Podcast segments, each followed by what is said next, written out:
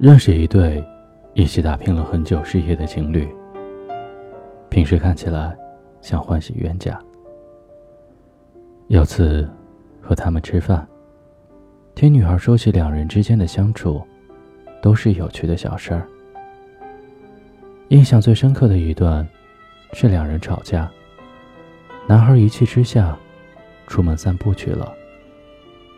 女孩知道，男孩晚上没吃饭，怕他回来肚子饿，就给他下了碗面条。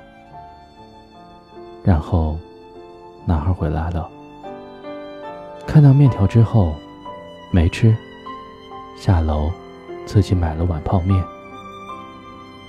女孩。看到男孩自己泡面吃，却就不打一处来，直接把他的泡面给倒掉了，然后端着自己做的那碗面，推给男孩说：“你今天就是不吃，也得吃了。”说完之后，两个人笑成一团。那年，他们事业有成，又格外恩爱，一对。神仙眷侣。后来，男孩怕女孩太累，就让她在家里休息，自己去打拼事业。因为需要跑客户，所以常常出差。两个人开始了聚少离多的日子。再后来，在从北京飞往广州的飞机上，男孩遇见了一个很漂亮的空姐，出轨了。女孩是最后一个知道这件事儿的人。如果不是看到那个女孩在社交网络上和自己老公亲密的合影的话，很多人都劝女孩离婚。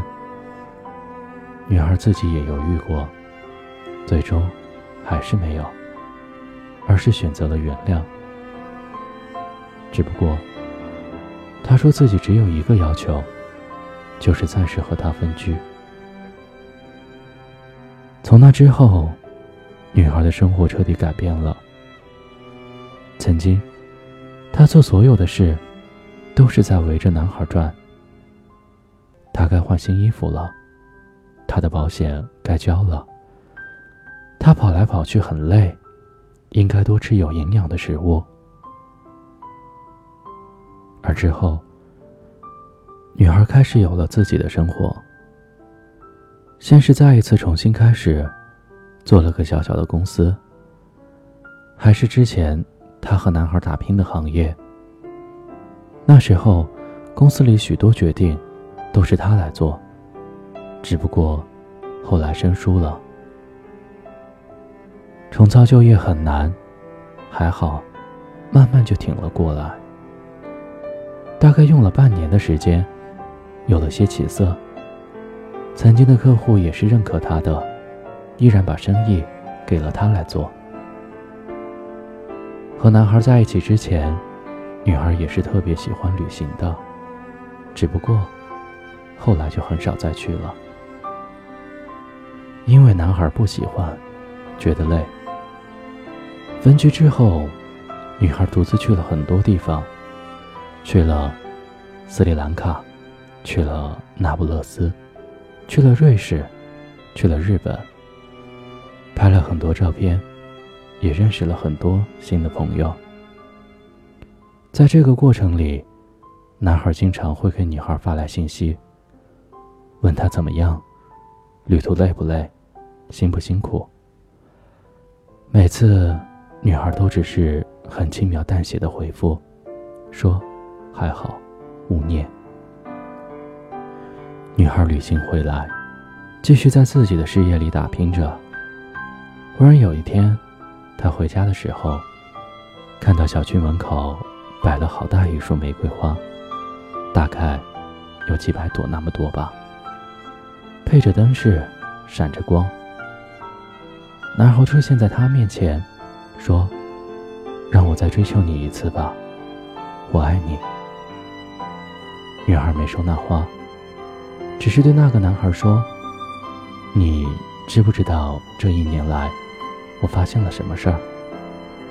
男孩茫然摇头。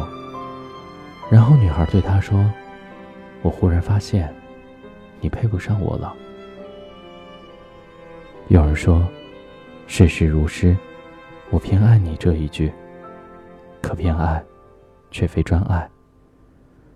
人生走马观花，今日结伴，明日同行的，或许就已经换了人。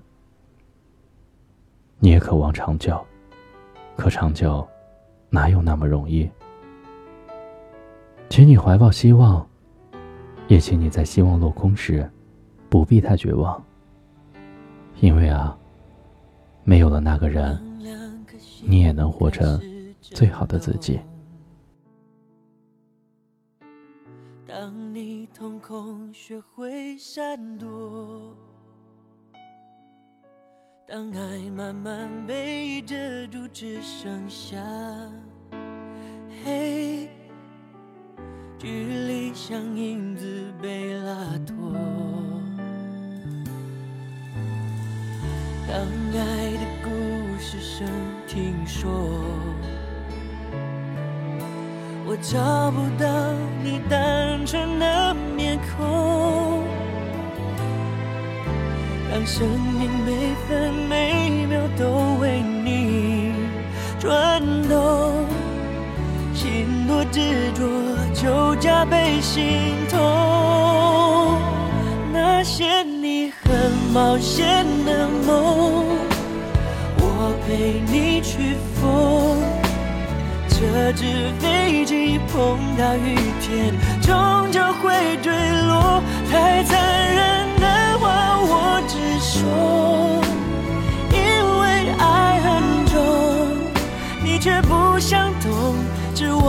反方向走。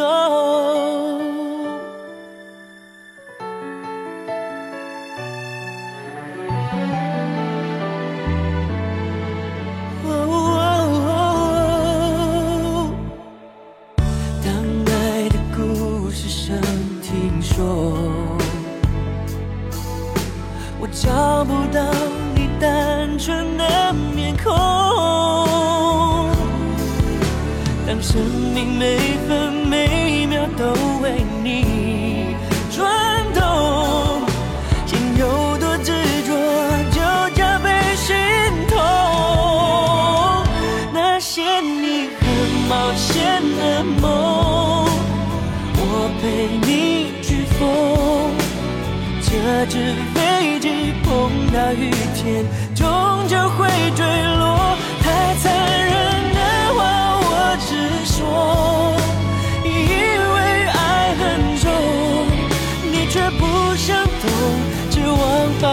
想走。我不想放手，你松开的左手，你爱的放纵，我摆不回天空。我输了，累了，但你。再也不回头，那些你很冒险的梦，我陪你去疯。这只飞机碰到雨天，终究会坠落。太残忍的话，我直说，因为爱很重，你却不想懂。只往反方向走，你真的不懂我的爱已降落。